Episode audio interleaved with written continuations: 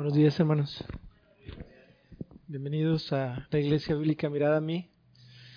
Es un es un gusto estar aquí el día de hoy, un gran privilegio, una gran responsabilidad el venir y poder predicar de la palabra de Dios.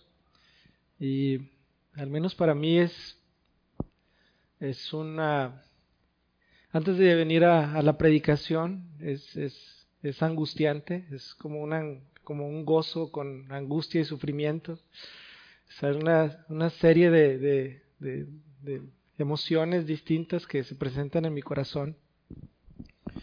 Y cuando estoy cantando, ya sé que sigue el quinto himno, y entonces ya sé que viene la predicación y es como que quisiera seguir cantando, quisiera seguir alabando y adorando al Señor. Y un predicador dijo que en el cielo no vamos a predicar la palabra de Dios, Vamos a alabar y vamos a adorar a nuestro Señor. Y anhelo el día en el cual esté presente delante de Él para cantarle y para adorarle por todo lo que ha hecho por mí y por nosotros.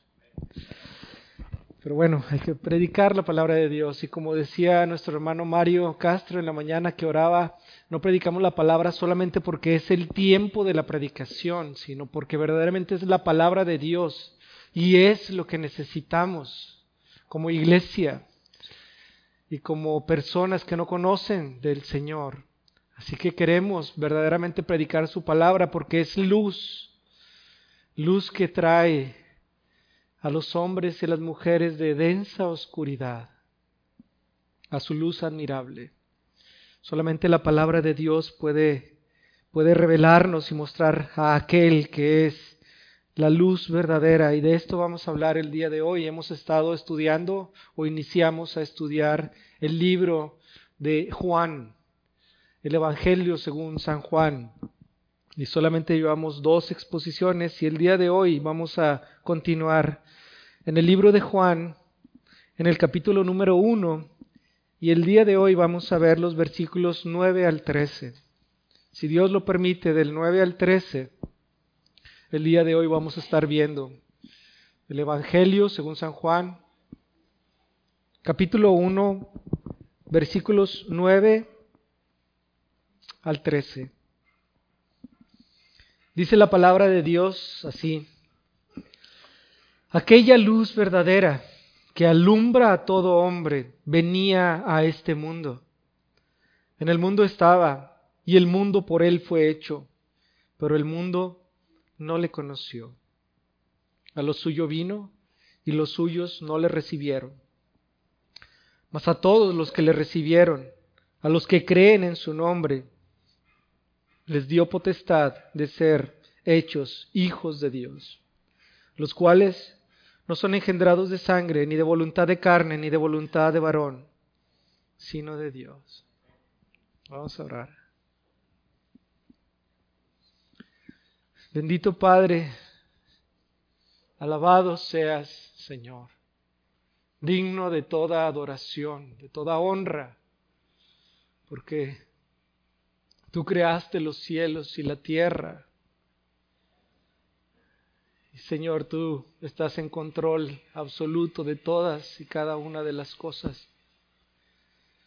Sabiendo esto, Señor, que tú eres el soberano, de los reyes de la tierra. Pedimos, Señor, hoy de tu, de tu Santo Espíritu para predicar tu palabra con fidelidad, de tu Santo Espíritu para escuchar tu palabra y entender, Señor, el mensaje que tienes el día de hoy para nosotros.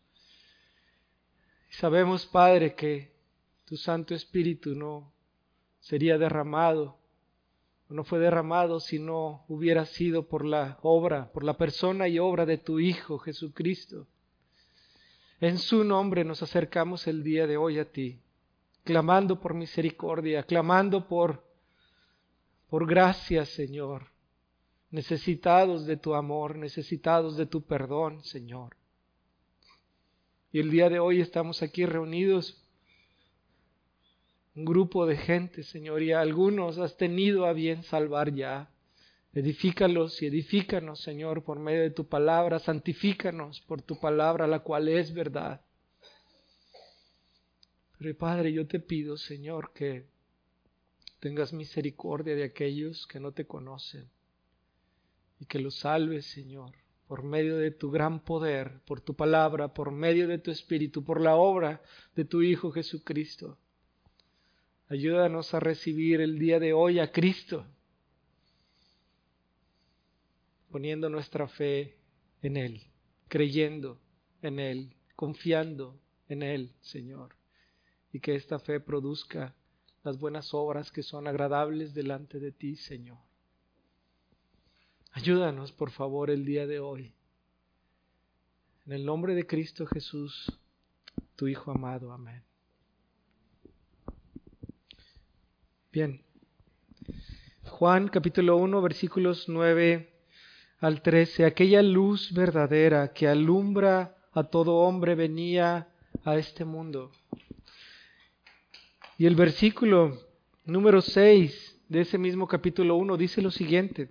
Hubo un hombre enviado de Dios, el cual se llamaba Juan. Y antes de eso, Dice en el versículo 1, en el principio era el verbo y el verbo era con Dios y el verbo era Dios. Juan el apóstol escribe este libro para que nosotros o todo aquel que lo lea al leerlo pueda conocer a Jesús, para que pueda entender de Jesús. Es una biografía que habla de Jesús y para que al conocer a este Jesús entendamos que Él es el Cristo, el ungido, el Mesías, aquel enviado de Dios por medio del cual el hombre vendría de tinieblas a luz. Así que es una biografía que habla de Jesús y para que nosotros al, al creer esto, que Jesús es el ungido de Dios, el Hijo de Dios, el Cristo, el Mesías, tengamos vida en su nombre. Este es el propósito del libro Así que Juan escribe y primero dice, este Jesús era el verbo. En el principio era el verbo, Jesús era el verbo. Y esto habla de su eternidad. Y solamente Dios es eterno. Y nos dice dónde estaba antes de venir a este mundo. Y el verbo era con Dios, al lado de Dios el Padre. Ese es el lugar de procedencia del el verbo. Y después dice el verbo era Dios. Él es Dios. Jesús de Nazaret, Jesús el Cristo, Jesús el Mesías es Dios. En el principio era el verbo. En el principio no era Jesús porque no había nacido. Le fue dado el nombre cuando se encarnó, siendo Jesús Dios salva su, su significado. Pero antes, en la eternidad pasada, en el principio, Él ya era el verbo y estaba con Dios y Él era Dios. Y sin embargo Dios envió a un mensajero delante de Él, un hombre, no el verbo, no alguien eterno, sino un hombre como tú y como yo, llamado Juan. Es lo que leíamos en el versículo número 6 hubo un hombre enviado de Dios, el cual se llamaba Juan. En el versículo 7, este vino por testimonio para que diese testimonio de la luz, a fin de que todos creyesen por él. En la predicación anterior hablábamos de cómo este Juan era un profeta, y un profeta revela la voluntad de Dios. Y cuando el pueblo creía que tal hombre era un profeta o lo identificaba como profeta, entonces creía que la palabra que procedía de él venía de Dios. Porque el profeta era un hombre escogido por Dios y Dios revelaba su voluntad por medio del profeta para que este profeta lo revelara a su vez delante del pueblo. Cuando el pueblo identificaba a un profeta, decía, esta palabra procede de Dios. Así que Juan fue enviado por delante del verbo. ¿Para qué? Para dar testimonio de la luz. Y dice, no era él la luz, sino vino para dar testimonio de la luz. Y hablábamos como la predicación de Juan, el Bautista, decía, arrepentidos porque el reino de los cielos se ha acercado y, y entendemos que el reino de los cielos se había acercado porque el rey había venido a este mundo. Así que Juan no era la luz, pero vino por delante de la luz para dar testimonio, siendo profeta, para que el pueblo creyera por medio de él de que la luz estaba por venir. Y Juan recibió la instrucción, ponte a bautizar, Juan, porque cuando el Espíritu Santo se manifieste en forma de paloma y repose sobre ese hombre que estés bautizando, ese es el Hijo de Dios, ese es el Cristo, ese es el Mesías, ese es mi Hijo amado en el cual tengo complacencia. Y esto sucedió en el bautismo de nuestro Señor. Una voz del cielo, los, los cielos se abrieron y una voz del cielo decía, Él es mi Hijo amado en, que en quien tengo complacencia. Y Juan quien fue enviado delante de este verbo, dio testimonio de él. Y más adelante lo veremos como él dice, he aquí el Cordero de Dios que quita el pecado del mundo. Él es el que era antes que yo. Y esto sucedió para que el pueblo creyera por medio de Juan, al cual consideraban un profeta. Pero sin embargo, Él no era la luz. Vino por testimonio de la luz. Y entendemos que este verbo es la luz. Y en nuestro versículo inicia aquella luz verdadera que alumbra a todo hombre venía a este mundo. Aquella luz verdadera que alumbra a todo hombre venía a este mundo. Y la luz físicamente ilumina. La luz ilumina. Si tú estás en un lugar oscuro, si hay una luz que aparece, ilumina ese espacio. Y esa luz física te ayuda o nos ayuda a poder identificar, a poder distinguir, a poder diferenciar entre lo que está ahí o no está nos da luz, nos ilumina para poder diferenciar, para poder ver. Físicamente esta luz también dirige, esta luz también orienta. La oscuridad es la ausencia de luz, la ausencia de color. Y por lo tanto, cuando físicamente estamos en oscuridad, estamos desorientados. No tenemos orientación. Cuando estamos en oscuridad físicamente, eh, estamos perdidos, estamos confundidos. Hay confusión, hay desorientación a causa de la oscuridad.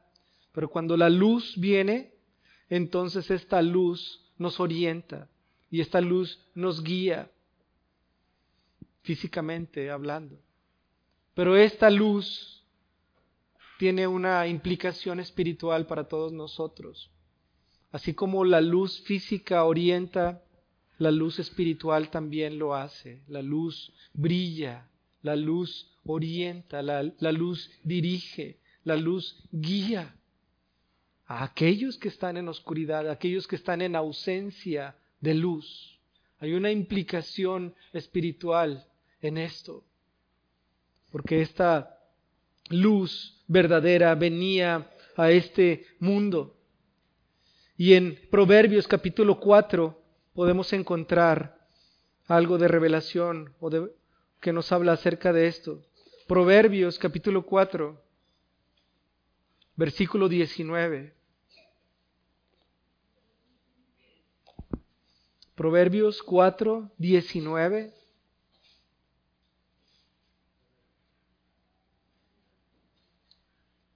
Dice, el camino de los impíos es como la oscuridad. No saben en qué tropiezan. No saben en qué tropiezan. Nuevamente, el camino de los impíos es como la oscuridad. No saben en qué tropiezan. Así que espiritualmente hablando, el camino de aquel que está alejado de Dios, aquel que está separado de Dios, aquel que está muerto con respecto a Dios. Ese camino de este impío es como la oscuridad y no sabe con qué tropieza, porque está en ignorancia. Aquel que está en oscuridad está en ignorancia de la luz. La luz también es entendimiento, la luz también es sabiduría. Y el que el que está en oscuridad no puede ver la luz, porque está en ausencia de la luz. Esto es lo que es oscuridad. Y el camino del, impío es de esta manera, un camino en oscuridad que no sabe a dónde va, no sabe con qué tropieza, porque no hay luz en su vida. Y en el Salmo número 119, versículo 105, Salmo 119, 105, encontramos un versículo que es muy conocido para nosotros, que dice, lámpara es a mis pies tu palabra y lumbrera a mi camino. Así que el impío, aquel que no conoce de Dios, camina en oscuridad y no sabe con qué, con qué tropieza. ¿Por qué? Porque no conoce a la luz, porque no conoce de Dios, no conoce lo que es verdadero. Así que él camina en oscuridad y tropieza y cae y cae y cae y cae porque es un impío, porque está alejado de Dios, porque hay ausencia de luz en su vida, porque él vive en oscuridad. Hay ignorancia, hay confusión, está desorientado.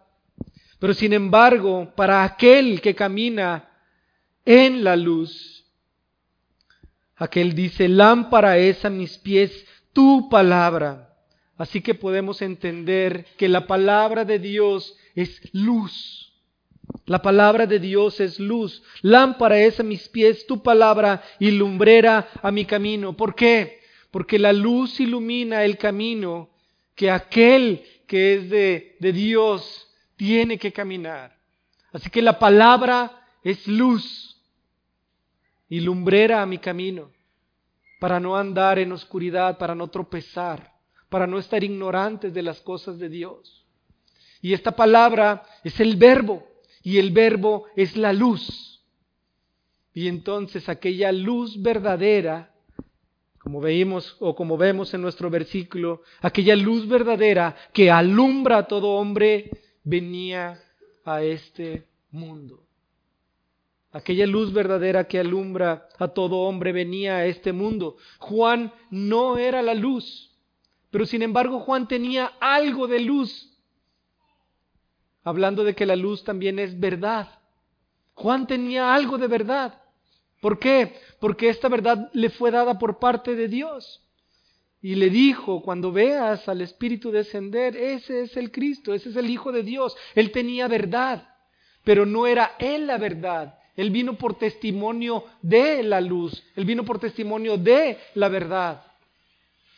¿Por qué? Porque nuestro Señor Jesucristo también habla de esta manera. Ahí mismo en el libro de Juan, en el capítulo número 5, leemos de los versículos 33 al 35 lo siguiente.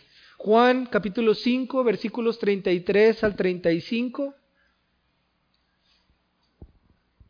Este pasaje está hablando acerca de la autoridad del Hijo, de la autoridad de, Jesús. Y en el versículo 33 encontramos lo siguiente, vosotros enviasteis mensajeros a Juan y él dio testimonio de la verdad. Juan, el Bautista, él dio testimonio de la verdad. Y dice Jesús, pero yo no recibo testimonio de hombre alguno, mas digo esto para que vosotros seáis salvos. Y luego dice de Juan, él era antorcha que ardía y alumbraba, y vosotros quisisteis regocijaros por un tiempo en su luz, en su luz. Esto lo dice Jesucristo de Juan el Bautista. Y dice nuevamente, lo leemos para poder entender, vosotros enviasteis mensajeros a Juan, él dio testimonio de la verdad, por eso vino Juan, para dar testimonio de la verdad. Y en el versículo número 35 dice claramente, él era antorcha que ardía y alumbraba. Juan era, era luz, porque poseía algo de luz, porque vino para testimonio de la luz, para testimonio de la verdad. No sé si pueden ver, es equipara a la luz con la verdad. Él vino por testimonio de la verdad, pero nosotros hemos leído que Él vino por testimonio de la luz, así que la luz y la verdad es lo mismo. O la verdad produce luz, o la luz produce verdad, y están unidos intrínsecamente la, la luz y la verdad. Y dice Jesús de Juan, Él era antorcha que ardía y alumbraba. Y vosotros, aquellos que lo escucharon, al profeta Juan el Bautista, quisisteis regocijaros por un tiempo en su luz. Pero sin embargo, dice el Señor, yo tengo un testimonio que es mayor, aquel que procede del Padre. No solamente el testimonio que viene de Juan el Bautista, sino el testimonio del Padre, del cual he recibido la autoridad. De esto es lo que trata el capítulo número 5. Pero sin embargo, volviendo a nuestro texto, aquella luz verdadera que alumbra a todo hombre venía a este mundo. Juan no era la luz, pero vino por testimonio de la luz. Aquella luz verdadera, esto es el verbo, nuestro Señor Jesucristo, y que alumbra a todo hombre, venía a este mundo. Ahora, ¿por qué alumbra a todo hombre. Es algo difícil o complejo de poder entender. Pero sin embargo, Él es la luz, Él es la verdad. Si en alguna ocasión has cometido o caído en, algún, en alguna falta o en algún pecado y te preguntas el porqué de tu malestar, el porqué de tu, de tu remordimiento a causa de lo que has hecho, ¿De dónde procede lo que es correcto? ¿De dónde procede lo que es justo? ¿De dónde procede lo que es bueno? Entonces, esa pregunta siempre te deberá llevar a la luz, siempre te deberá llevar a la verdad. Y esta luz y esta verdad alumbra a todo hombre porque nosotros hemos sido creados a imagen y semejanza de Dios. Y ciertamente somos eh, caídos, hombres y mujeres caídos, pero sin embargo dentro de nosotros aún existe ese sentido en el cual podemos saber que estamos haciendo mal. Y a veces no sabemos por qué lo hacemos. Pero es porque el que nos creó a su imagen y semejanza es bueno. Y todas las cosas por Él fueron creadas por nuestro Señor Jesucristo. Y Él es la luz. Y esta luz alumbra a todo hombre y es innegable que nosotros podamos, eh, no, no podemos negar a Dios, no podemos negar la verdad. Y esta luz verdadera que es nuestro Señor alumbra a todo hombre. Y lo que dice aquí Juan el escritor, Juan el apóstol, es que venía a este mundo. Aquella luz verdadera, aquella verdad, aquella pureza, aquella dirección, aquella guianza, orientación. Esta luz verdadera venía a este mundo. Y el versículo número 10 dice, en el mundo estaba y el mundo por él fue hecho, pero el mundo no le conoció. En el mundo estaba y el mundo por él fue hecho, pero el mundo no le conoció. Y es desde mi interpretación que Juan, el, el escritor de la carta, está hablando o está desarrollando la biografía de Jesucristo y dice, aquella luz verdadera que alumbra a todo hombre venía a este mundo. Hemos escuchado que al principio estaba con el Padre y, este, y Él era Dios. Entonces, este verbo venía a este mundo y después hace como un acercamiento en esto y dice, en el mundo estaba y el mundo por Él fue hecho, pero el mundo no le conoció. El Creador de este mundo, nuestro Señor Jesucristo.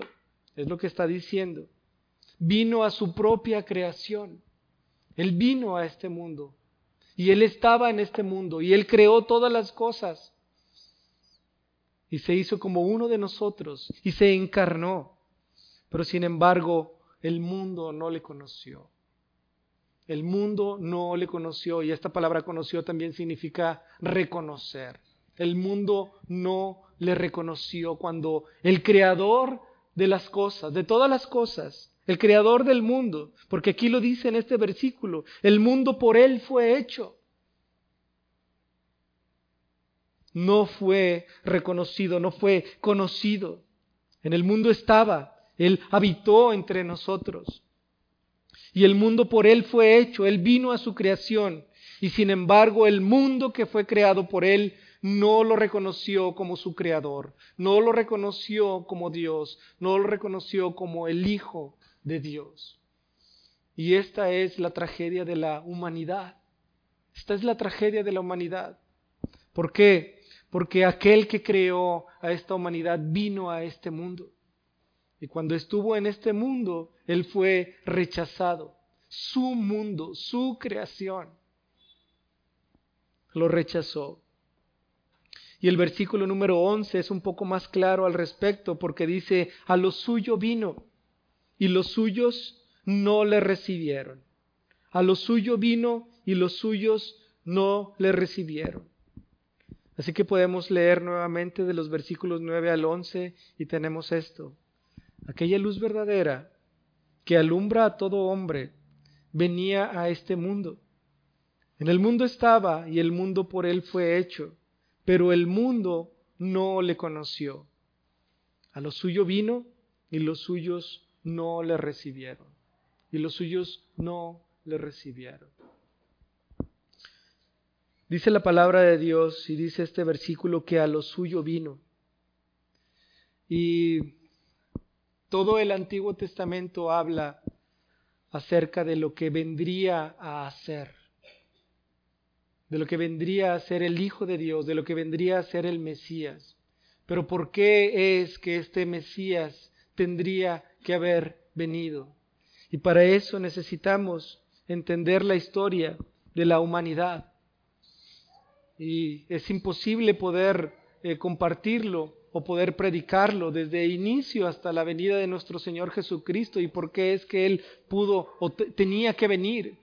Pero sin embargo nosotros podemos entender lo siguiente, que en el principio Dios creó los cielos y la tierra y que Dios tenía comunión con el hombre. En aquel momento no había oscuridad. ¿Por qué? Porque eh, Dios mismo, el Señor, era la luz de los hombres.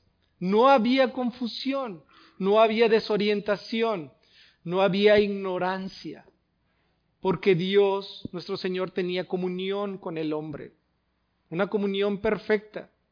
Y para esto fue creado este mundo, y para esto fue creado el hombre, para que pudiera tener comunión con Dios, porque por eso mismo nosotros fuimos creados a imagen y semejanza de Dios. Pero sin embargo, Dios le dio un mandamiento al hombre y le dijo, del árbol del conocimiento del bien y del mal, no debes comer o no vas a comer, porque ciertamente cuando comas de él vas a morir. Esto lo que significa es que la paga por el pecado es muerte. La paga por el pecado es muerte.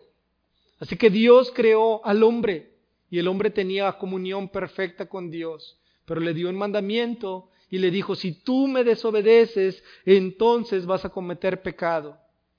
Y lo que sucedió en ese momento es que el hombre cometió pecado. El hombre probó, el hombre comió del árbol del conocimiento del bien y del mal. Y esto lo que significa o lo que apunta es que el hombre quiso ser como Dios y decidir lo que es bueno y lo que es malo. Aquella luz verdadera lo que es bueno verdaderamente, ahora fue rechazada. ¿Por qué? Porque ahora el hombre iba a poder tomar la determinación de lo que era luz y de lo que era oscuridad, en su propio entendimiento. Pero esto lo que trajo hacia esta humanidad y a este hombre fue oscuridad, oscuridad, confusión, pecado, muerte separación. Pero no muy pronto, no muy, no muy lejos después de esto, Dios da una sentencia a la serpiente y dentro de esta sentencia la serpiente dice, de la simiente de la mujer va a venir uno, el cual va a aplastar a la simiente de la serpiente, a tu simiente. La simiente de la serpiente fue el pecado. El pecado fue introducido por el engaño de la serpiente. Y a causa del pecado vino la muerte, y a causa de la muerte oscuridad y separación y confusión.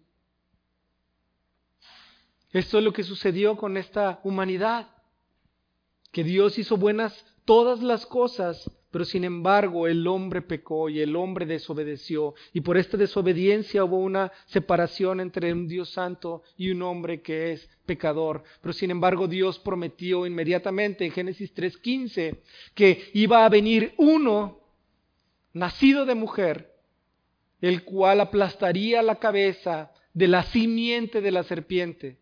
Nuevamente esta simiente era el pecado, era la muerte, era la oscuridad era la separación entre un Dios santo y un hombre eh, pecador. Y entonces el Antiguo Testamento desarrolla esta promesa dada desde Génesis 3.15 y cuando viene Abraham, Dios lo escoge y le dice, en tu simiente serán benditas todas las naciones.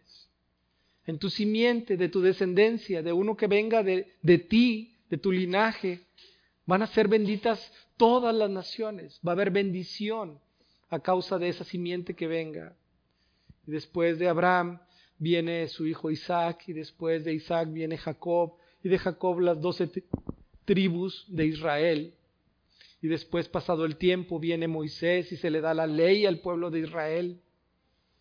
Se menciona también que del, de Judá es que vendría esa descendencia en la cual vendría un rey. Y después, cuando nace David, él es escogido y le dicen, de tu descendencia habrá un rey eterno.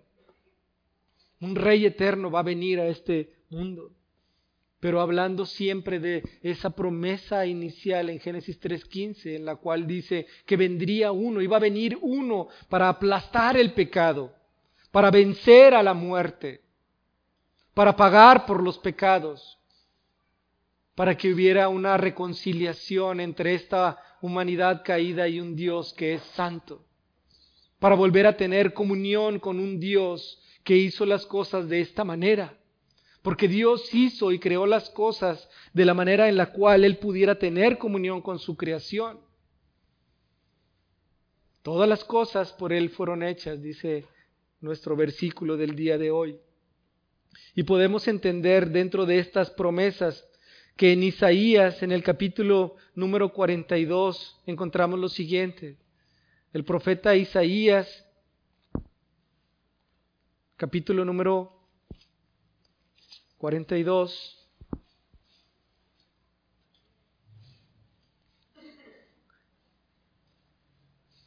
y podemos leer de los versículos 1 al 9 lo siguiente. Isaías 42, versículo 1 dice, He aquí mi siervo, yo le sostendré, mi escogido, en quien mi alma tiene contentamiento. Esto fue escrito siglos o muchos siglos antes de la venida de nuestro Señor Jesucristo. Y está diciendo el profeta, eh, está diciendo Dios por medio del profeta, he aquí mi siervo, yo le sostendré, mi escogido, en quien mi alma tiene contentamiento. He puesto sobre él mi espíritu. Él traerá justicia a las naciones. No gritará ni alzará su voz, ni la hará oír en las calles. No quebrará la caña cascada, ni apagará el pábilo que humeare. Por medio de la verdad traerá justicia. No se cansará ni desmayará hasta que establezca en la tierra justicia, y las costas esperarán su ley. Así dice Jehová Dios, creador de los cielos, y el que los despliega, el que extiende la tierra y sus productos, el que da aliento al pueblo que mora sobre ella y espíritu a los que por ella andan. Yo Jehová te he llamado en justicia. Hablando nuevamente del siervo. Yo Jehová te he llamado en justicia y te sostendré por la mano. Te guardaré y te pondré por pacto al pueblo, por luz de las naciones para que abras los ojos de los ciegos, para que saques de la cárcel a los presos y de casas de prisión a los que moran en tinieblas. Yo Jehová, este es mi nombre y a otro no daré mi gloria, ni mi alabanza a esculturas. He aquí se cumplieron las cosas primeras y yo anuncio cosas nuevas antes que salgan a luz. Yo os las haré notorias. Esta porción de la escritura está hablando del siervo de Dios, del escogido de Dios, que es lo mismo que el ungido de Dios, que el Mesías de Dios, que el Cristo de Dios. Y a lo que está apuntando es que yo lo voy a enviar, yo voy a poner mi espíritu sobre él. Y cuando Él venga, Él establecerá justicia por medio de la verdad en este mundo. Y Él estará puesto por pacto para las naciones. Y Él va a ser luz para las naciones. ¿Por qué es esta promesa dada por Dios? Porque cuando viniera la luz, aquella luz verdadera que, que alumbra a todo hombre, entonces esta luz serviría de dirección para poder regresar a Dios, para, volverte, para volver, tener, volver a tener comunión con Dios.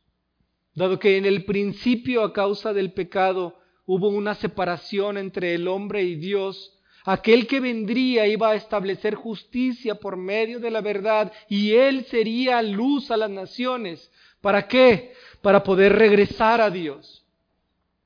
Y entonces lo que podemos entender es que esta humanidad cayó en densa oscuridad, en ignorancia, en falta de entendimiento de quién es Dios y de, su voluntad. Y en el Antiguo Testamento Dios estuvo enviando profetas y profetas para revelar su voluntad y más profetas y más profetas. Este es mi carácter, soy santo, haz lo que es justo, lo que es recto delante de mí. Pero sin embargo dijo, voy a enviar a uno el cual será puesto por pacto y él será luz para las naciones, luz para las naciones. ¿Por qué? Porque por medio de él vendría la verdad absoluta de Dios, porque es el enviado de Dios y porque es Dios, el siervo, el ungido, el Cristo, el Mesías. Así que aquella luz verdadera que alumbra a todo hombre venía a este mundo, en el mundo estaba y el mundo por él fue hecho, pero el mundo no le conoció o no lo reconoció como la luz verdadera. A lo suyo vino y los suyos no le recibieron. Y aquí mismo en el libro de Juan, el libro de Juan está repleto de situaciones para las cuales Cristo vino. Pero podemos ver en Juan, en el capítulo número 12, algo que dice nuestro Señor y que habla de qué fue para lo que vino. Juan capítulo 12, versículo 46.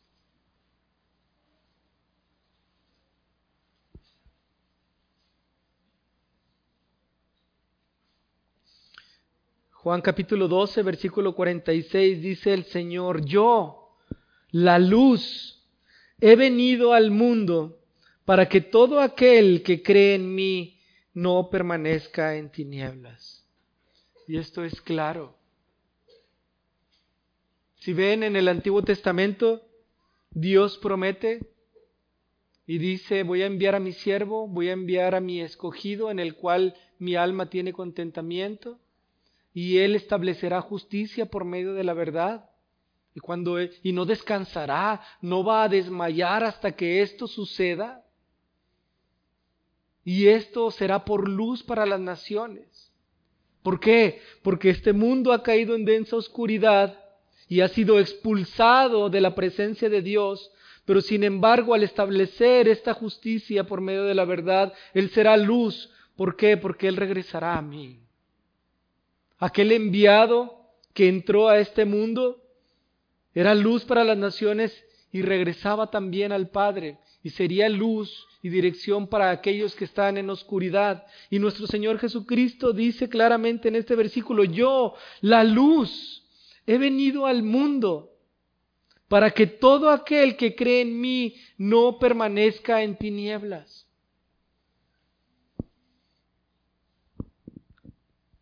Y en nuestro versículo del día de hoy, en nuestro capítulo 1, en el versículo número 11, dice, a lo suyo vino y los suyos no le recibieron.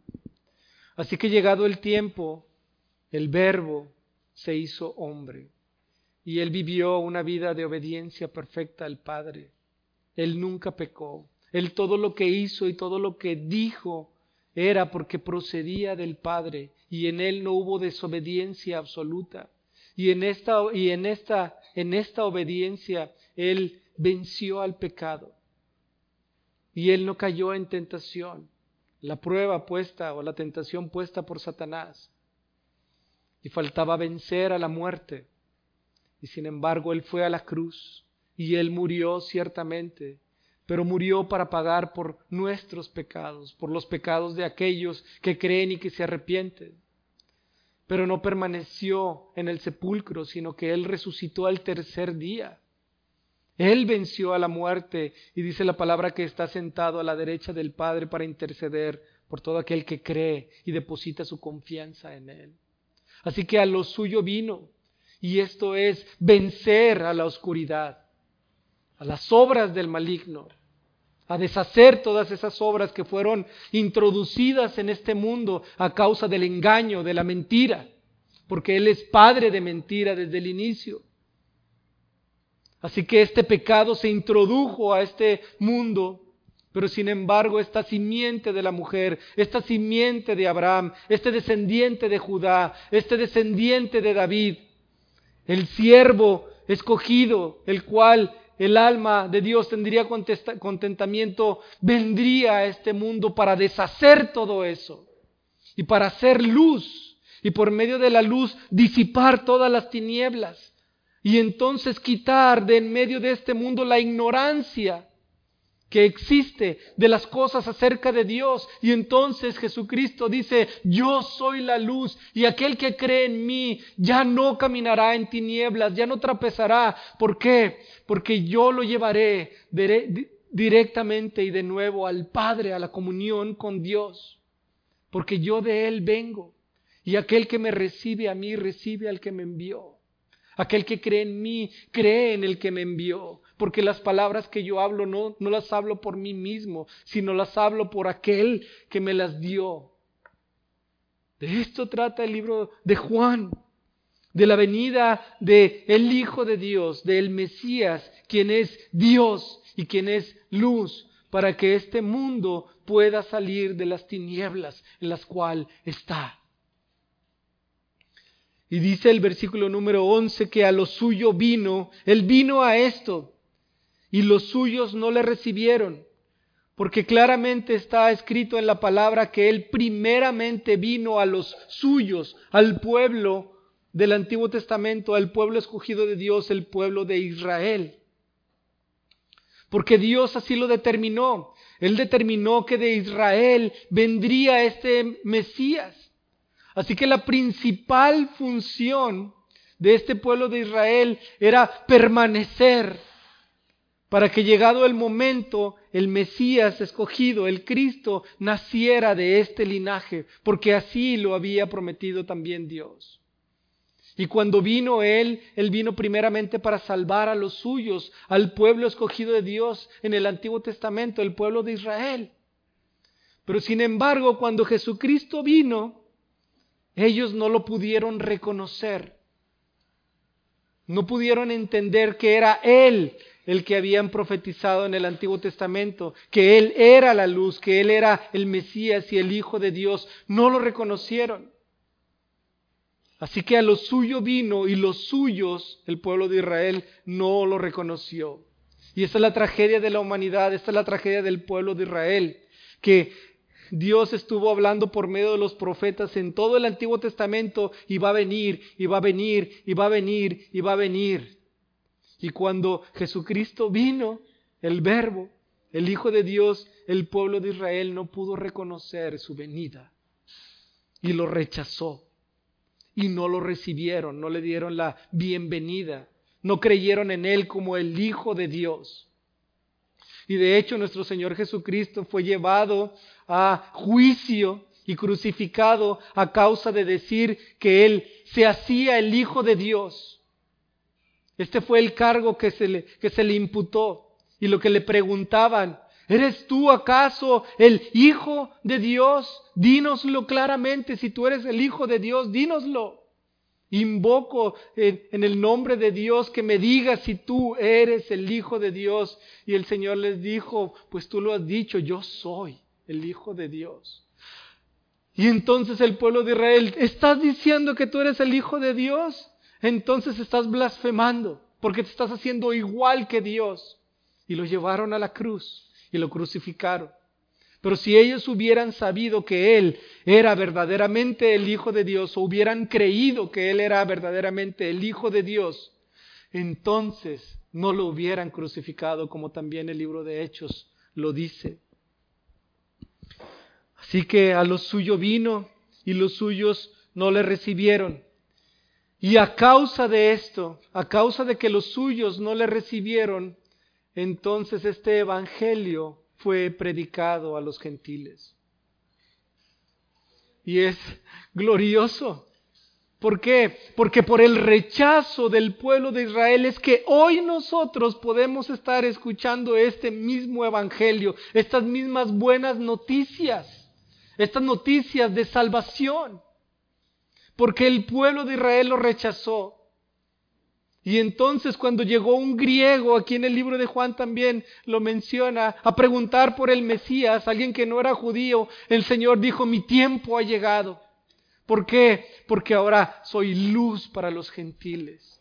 Y los gentiles me están buscando para, para, para salvación. El tiempo ha llegado, voy a ir a la cruz y entonces nuestro Señor murió. Y esta es la gloriosa verdad del Evangelio. Porque en el versículo número 12 dice, más a todos los que le recibieron, a los que creen en su nombre, les dio potestad de ser hechos hijos de Dios. Y esto es el Evangelio, esta es la buena noticia.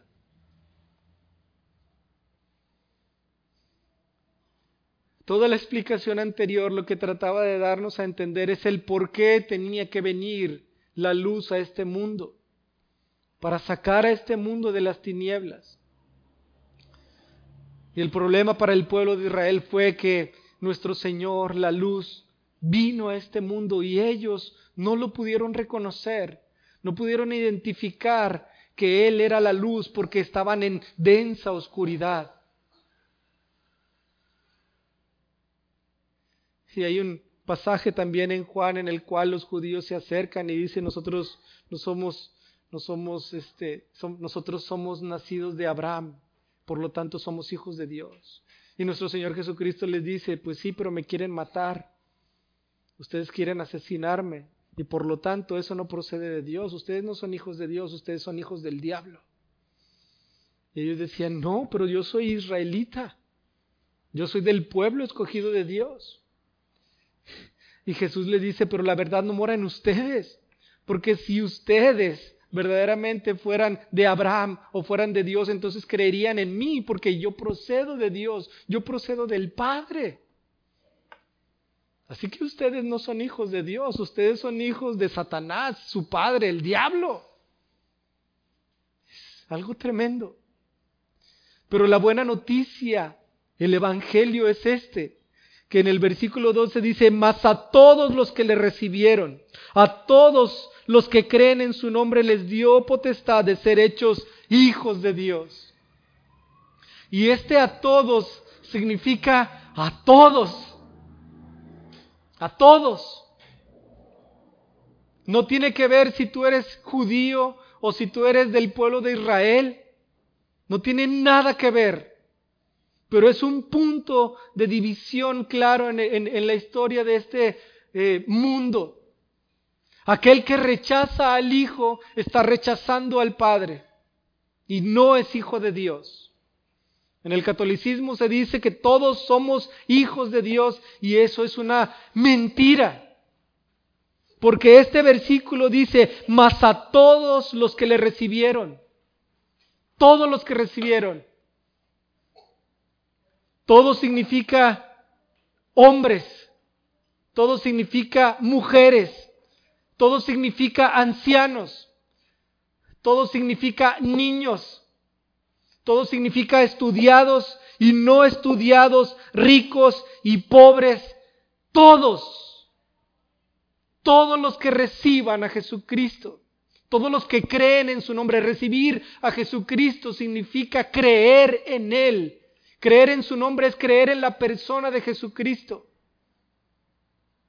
Así que no importa la condición en la cual tú, estés, no importa si tengas una casa, no importa si no tengas una casa, no importa si hayas nacido en México, si hayas nacido en Estados Unidos, si seas güero, si seas blanco, si seas moreno, si tienes barba o no tienes barba.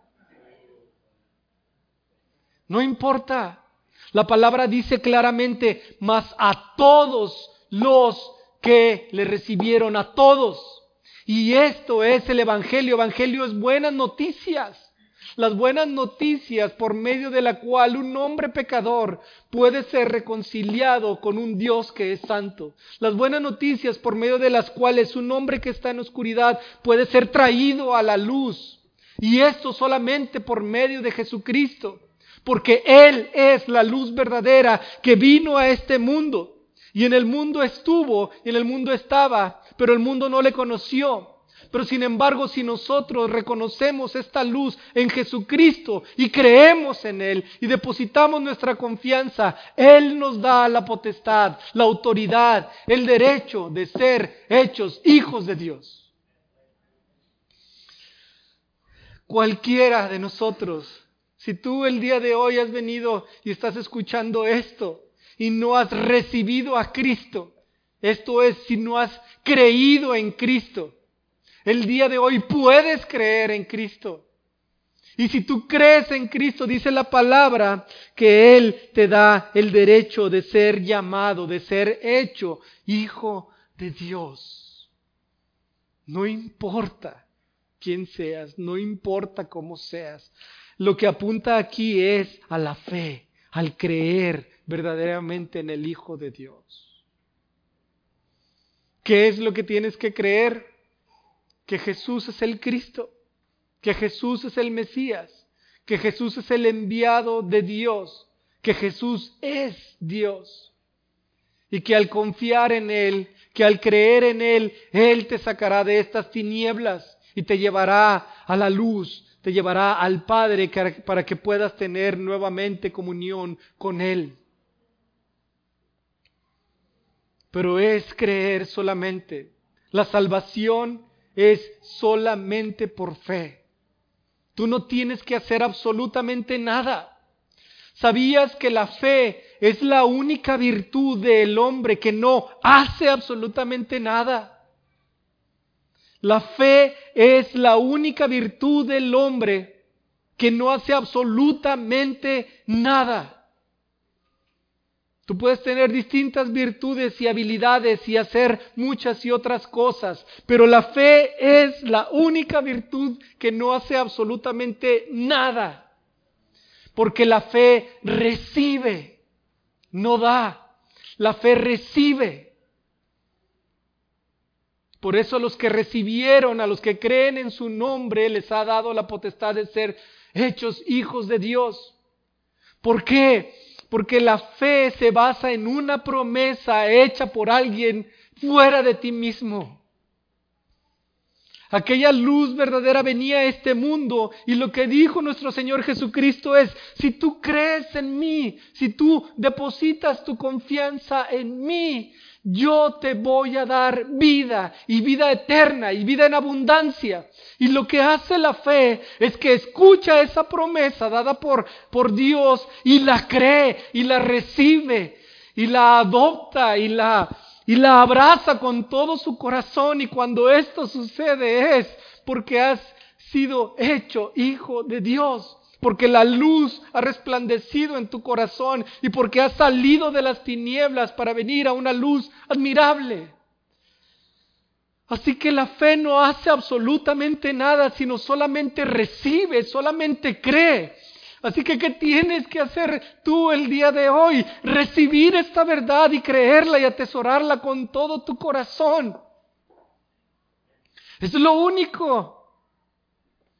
Porque la obra que es agradable delante de Dios, esa ya la ha hecho nuestro Señor Jesucristo. Él es el que ha vivido en una obediencia perfecta. Él es el que fue a la cruz para pagar por nuestros pecados. Él es el que murió y resucitó. Él es el que está a la diestra del Padre para interceder por ti. Pero la fe que tú depositas confía en Él.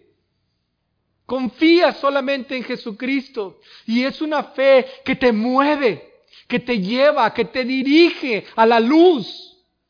Y es por eso que somos cristianos y somos discípulos de Cristo y caminamos detrás de la luz para ya no andar en oscuridad.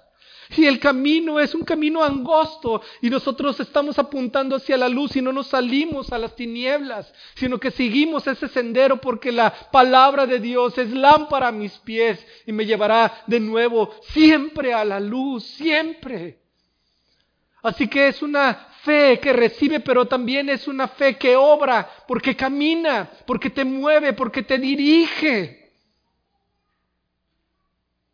Pero claramente es una fe que confía, que descansa en la obra de nuestro Señor. Y quizá puedas decir, pero es que yo he pecado de una manera increíble y no merezco este perdón. Pues sí, eso no importa, tú no, nadie de nosotros merece ese perdón. Nadie, absolutamente nadie de nosotros. Pero no está en lo que nosotros hemos hecho o podamos hacer, sino en lo que nuestro Señor ha hecho a favor de nosotros. Y si Él te dice, confía en mí, descansa en mí, pon tu fe en mí solamente, entonces eso es lo que nosotros hacemos y no, no, ponemos nuestra confianza en lo que hemos hecho o lo que hemos dejado de hacer. Mas a todos los que le recibieron, a los que creen en su nombre, esto es lo que significa recibir a Cristo. Y si en alguna ocasión te hicieron hacer la oración del pecador, yo no te estoy diciendo que no hayas sido salvo por esto. ¿Alguien puede ser salvo por la oración del pecador? Sí, claramente sí. Si él recibió y creyó verdaderamente en el Señor cuando hizo esa oración. Pero sin embargo, nuestro siguiente versículo dice, versículo número 13, los cuales no son engendrados de sangre, ni de voluntad de carne, ni de voluntad de varón, sino de Dios. El hombre está llamado a arrepentirse, el hombre está llamado a creer. Cuando esto sucede, Dios da la potestad, da el derecho de ser hecho hijo de Dios. Pero estos hijos de Dios no nacen, no son engendrados de sangre. ¿Qué significa que no son engendrados de sangre? Que no dependen de algún linaje. No importa si tú eres apellidado Sánchez o Morales o Rivas o como te apellides. Eso no importa. No tiene nada que ver con esto. No tiene absolutamente nada que ver. Ser engendrado de sangre, que en otras palabras, no por ser de cierto linaje eres hijo de Dios, algunas personas dicen que son de descendencia judía y que por lo tanto son hijos de Dios, pero si ellos no reciben al verbo, si no creen en su nombre, entonces de nada les vale el linaje de sangre que ya tienen. Ellos no son hijos de Dios. Quería leer de lo que apunté, pero la primera parte como que no tenía congruencia. Pero sin embargo esto es si tú eres un hijo de Dios, no importa la sangre o el linaje del cual tú desciendas. Incluso estando ya en el cristianismo, si tú eres un hijo que nació en una familia cristiana y por eso crees que tú también eres cristiano, entonces estás en un error. Porque no es por la sangre, no es por el linaje, no es por tu papá que es cristiano o tu mamá que es cristiano, no es porque tus papás y tus te traigan a esta iglesia que tú ya eres un hijo de Dios, ciertamente no. ¿Por qué? Porque tampoco nacemos o hemos nacido los que hemos nacido de nuevo de la voluntad de carne. Esto significa que por ti mismo no puedes nacer de Dios. No es por los méritos que tú puedas hacer obtener que puedes ser hecho hijos de Dios. No es por tu voluntad. No es por la carne que tú puedas nacer de nuevo.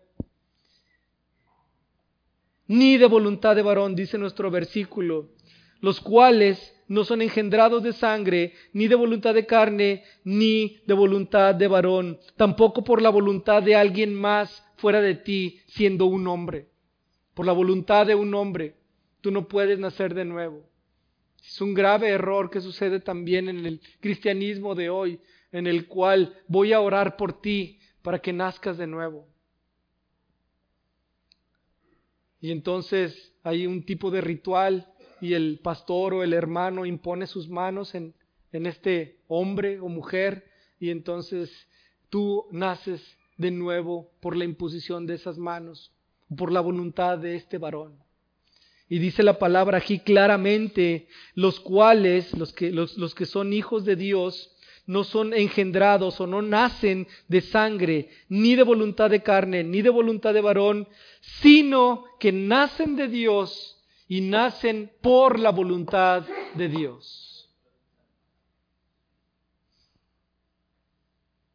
Ni de voluntad de varón, sino de Dios. Todo aquel que es nacido de nuevo, todo aquel que es un hijo de Dios, ha sido así porque Dios así lo ha querido. Es por voluntad de Dios. No por obras, no por la carne, no por el linaje, no por la sangre.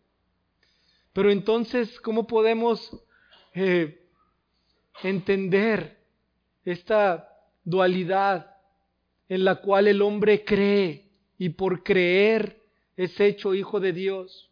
Pero sin embargo es Dios quien lo hace nacer de nuevo. ¿Cómo podemos entenderlo? Bueno, no podemos entenderlo. Si alguien esperaba una respuesta que le diera solución a este dilema, bueno, yo no soy quien se lo puede explicar. Pero es lo que creemos porque es lo que dice la palabra de Dios.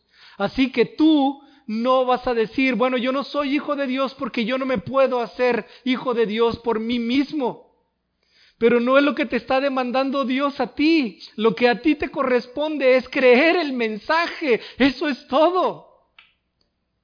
Eso es todo. Porque Dios dice, si tú crees, yo te voy a dar vida eterna. Y entonces tú lo que tienes que hacer es creer el mensaje. Arrepentirte de tus pecados. ¿Qué puede hacer el hombre? ¿El hombre puede nacer por sí mismo? No. Pero puedes arrodillarte delante de Dios, puedes pedirle perdón, puedes clamar por misericordia, puedes creer el mensaje, puedes recibir a Jesucristo. Y si es que no puedes, no podrás hablar delante de Dios y decirle, Señor, necesito de tu salvación, necesito de tu perdón, necesito de tu misericordia. ¿Puedes hacer esto? Sí, si puedes hacerlo, tú puedes ir hoy de rodillas delante del Señor y pedirle perdón por tus pecados.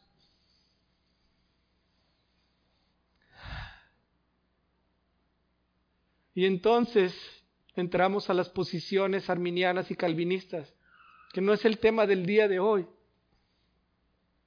Pero un arminiano, en una posición arminiana, dice que que el hombre es partícipe en la salvación, porque él cree. ¿Está bien? Y un calvinista dice, no, la salvación es una salvación que es por gracia, por medio de la fe, es una obra soberana de Dios. Y esto está bien, porque también así lo dice la palabra. La palabra dice, si tú crees, serás salvo. Pero aquellos que son salvos solamente son engendrados no por sangre, ni por carne, ni por voluntad de varón, sino solamente de Dios. Entonces debemos nosotros de estar peleando en nuestra mente y quizá decir, bueno, es que yo no soy, yo no soy hijo de Dios, porque Dios no me ha hecho nacer de nuevo. ¿Ese debiera ser nuestro pensamiento? Ciertamente no porque nosotros hemos sido llamados a creer el mensaje. Y entonces si tú le preguntas a un arminiano, ¿por qué eres un hijo de Dios? Quizá él te pueda decir, bueno, porque creí en Cristo. Está bien, porque él ha creído, él ha recibido esa luz. Y después de que lo conoces, camina en la luz y que ama al Señor con todo su corazón. Y entonces dices, wow, Él es un hijo de Dios porque creyó en el Señor. Pero sin embargo le preguntas a un calvinista y le dices, ¿tú por qué eres salvo? Y él siempre te va a decir, porque el Señor me salvó, no por ninguna obra de justicia que yo pueda presentar delante de Él, porque Él murió por mí en la cruz y porque Él es mi Señor y mi Salvador y Él me prometió. Solamente a Él sea la honra y sea la gloria. Y entonces ves cómo camina en luz, sin tropiezo y, sin eh, oscuridad. Y entonces dices, Él es un hijo de Dios, gloria a Dios, porque lo es. Porque ama al Señor con todo su corazón.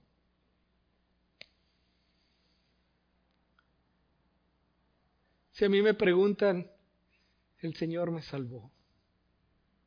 ¿Qué es primero la fe o Dios? Yo creo que es Dios, claramente. ¿Por qué? Porque en Gálatas dice que el fruto del Espíritu es amor, paz, paciencia, benignidad, bondad, fe. Así que la fe es un fruto del Espíritu y el Espíritu no te lo puedes dar tú mismo, ese Espíritu procede de Dios. Así que es precedente al fruto que es la fe o el amor, o la paz o la paciencia. Así que es Dios quien salva. Y en el orden de la salvación, el ordo salutis en la teología, nosotros entendemos que somos llamados, somos regenerados, somos justificados, somos santificados y seremos glorificados. Así que siempre es primeramente Dios. Pero hermanos, nosotros no debiéramos preguntarnos si debo esperar a que Dios me salve o que Dios me, haga nacer de nuevo. Este no debería de ser nuestro corazón. Nuestro corazón debe de ser, el Señor me ha dado un mensaje, yo lo creo.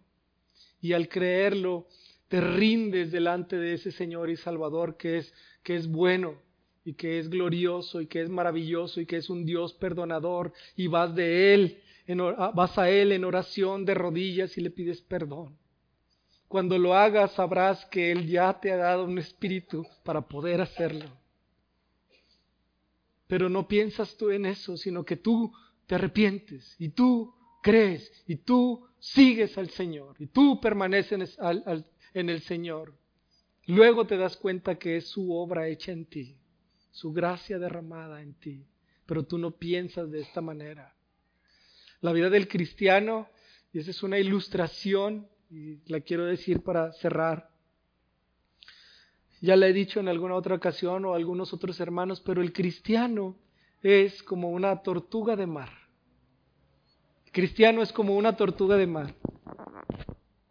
Una tortuga de mar está en un huevo, en un cascarón y está en oscuridad antes de nacer. Y entonces de repente que viene a esa tortuga de mar y sale del cascarón. Y lo primero que hace esa tortuga es dirigirse hacia el mar y camina y se esfuerza y sigue caminando y sigue caminando. ¿Por qué? Porque es una tortuga de mar que nació en la tierra pero que le pertenece al mar. Y sigue caminando y se sigue esforzando. Así es el cristiano como una tortuga de mar. Tortuga de mar no se convierte en tortuga de mar hasta que está en el mar. En ese momento es verdaderamente una tortuga de mar, pero sin embargo en el camino ya es conocida como una tortuga de mar porque está caminando directo hacia el mar, porque es allá hacia donde pertenece. Y así es el cristiano. Porque la luz, la verdadera luz ha resplandecido en nuestro corazón. Y antes estábamos en oscuridad, pero ahora la luz ha resplandecido y somos hijos de Dios y pertenecemos a donde está la verdadera luz. Y entonces empezamos a caminar porque anhelamos y deseamos con todo nuestro corazón estar donde está la luz. ¿Por qué? porque hemos sido hechos hijos de Dios. Y si somos hechos hijos de Dios, entonces el mismo Padre de nuestro Señor Jesucristo es también nuestro Padre. Y donde está nuestro Padre, ahí es a donde pertenecemos. Y el cristiano camina y se esfuerza, caminando en fe, siguiendo a la luz, porque sabe que su destino es la luz. Su destino es el Padre, porque somos hechos hijos de Dios, porque hemos recibido la promesa, porque la hemos creído. Y es por eso que el creyente y el cristiano camina porque pertenece a la luz y no a las tinieblas. Estuvo en las tinieblas por un tiempo, pero la luz le ha resplandecido y ahora camina para seguir a la luz y deja las tinieblas y deja todo lo que representa oscuridad, a todo lo que representa pecado, a lo que representa muerte, a lo que representa a las obras de Satanás, porque ha nacido de nuevo. Y si ha nacido de nuevo es porque le ha sido engendrado de Dios, el cual le ha dado de su espíritu. Y porque ha nacido de nuevo y porque ahora es una nueva creación. El libro de Juan habla de una nueva creación que ha entrado a este mundo en el cual el reino de los cielos ha invadido este reino de oscuridad, este reino de Satanás y este reino de los cielos está penetrando cada vez más y cada vez más por medio de la proclamación del Evangelio. Y cuando el Evangelio es proclamado, las personas vienen de tinieblas a su luz admirable y empiezan a caminar en un éxodo de esa oscuridad, saliendo de este mundo para llegar al reino de los cielos. ¿Recibirás tú el día de hoy a Jesucristo en tu corazón? ¿Qué tienes que hacer? Una oración. Y entonces por eso serás hijo de Dios. Bueno, ciertamente sí. Ve en el lugar secreto, en tu casa o aquí mismo, y ora al Señor y pídele perdón por tus pecados. Y recibe al Señor. Esto es, cree en el Señor. Cree en el mensaje, cree que Él es el Hijo de Dios y que Él te dará vida eterna. No importa tu condición, no importa tu estado, no importa si eres hombre, si eres mujer, si eres grande, si eres pequeño, no importa. ¿Por qué? Porque a todos los que creen en su nombre, a todos los que le recibieron les ha dado la potestad de ser hechos hijos de Dios. ¿Creerás el día de hoy? ¿Podrás confesar con tus labios que Jesús es tu Señor y tu Salvador? Es así de sencillo. No hay nada complicado en esto. Absolutamente nada. Y si esta recibimiento y esta fe es genuina, entonces te darás cuenta en un tiempo que estás caminando en la luz y que tu corazón anhela a la luz y que tu corazón desea a la luz, que es nuestro Señor Jesucristo. ¿Por qué? Porque Él te llevará de regreso a la comunión con el Padre. Bueno, vamos a, vamos a orar.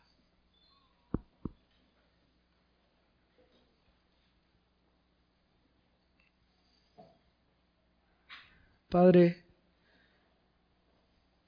te damos gracias, Señor, por tu palabra.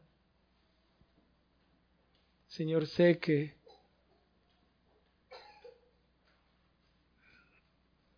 que es el Evangelio tan simple y tan sencillo, Señor. Pero sin una obra tuya, el hombre nada puede verdaderamente hacer. Y es por eso que te pedimos de tu Espíritu Santo, para que obre con poder por medio de tu palabra, Señor, para que puedas sacar de prisión y de cárceles a aquellos que están en oscuridad, para que puedan venir a tu luz y para que aquellos que ya estamos en el camino, que podamos perseverar en Él. Señor, tú eres bueno y no depende de la predicación. Te pido perdón por ella, por divagar, Señor. Porque ciertamente, ¿quién es capaz para estas cosas? Pero no está en el hombre, no está en lo que diga agencia o en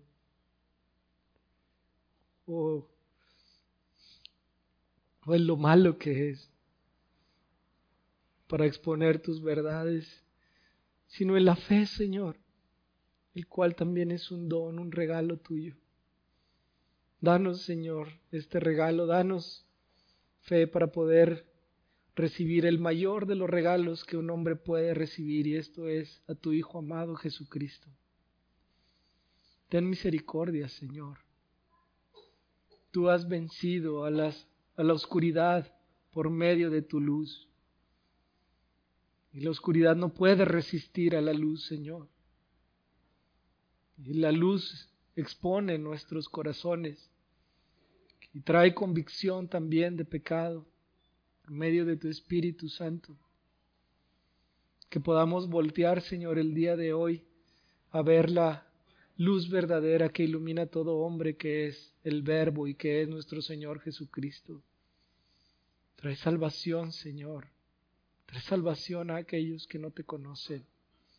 Que la luz de, de Cristo resplandezca en sus corazones, Señor para tu honra y gloria. Solamente por los méritos de tu Hijo Jesucristo te lo pedimos. Amén.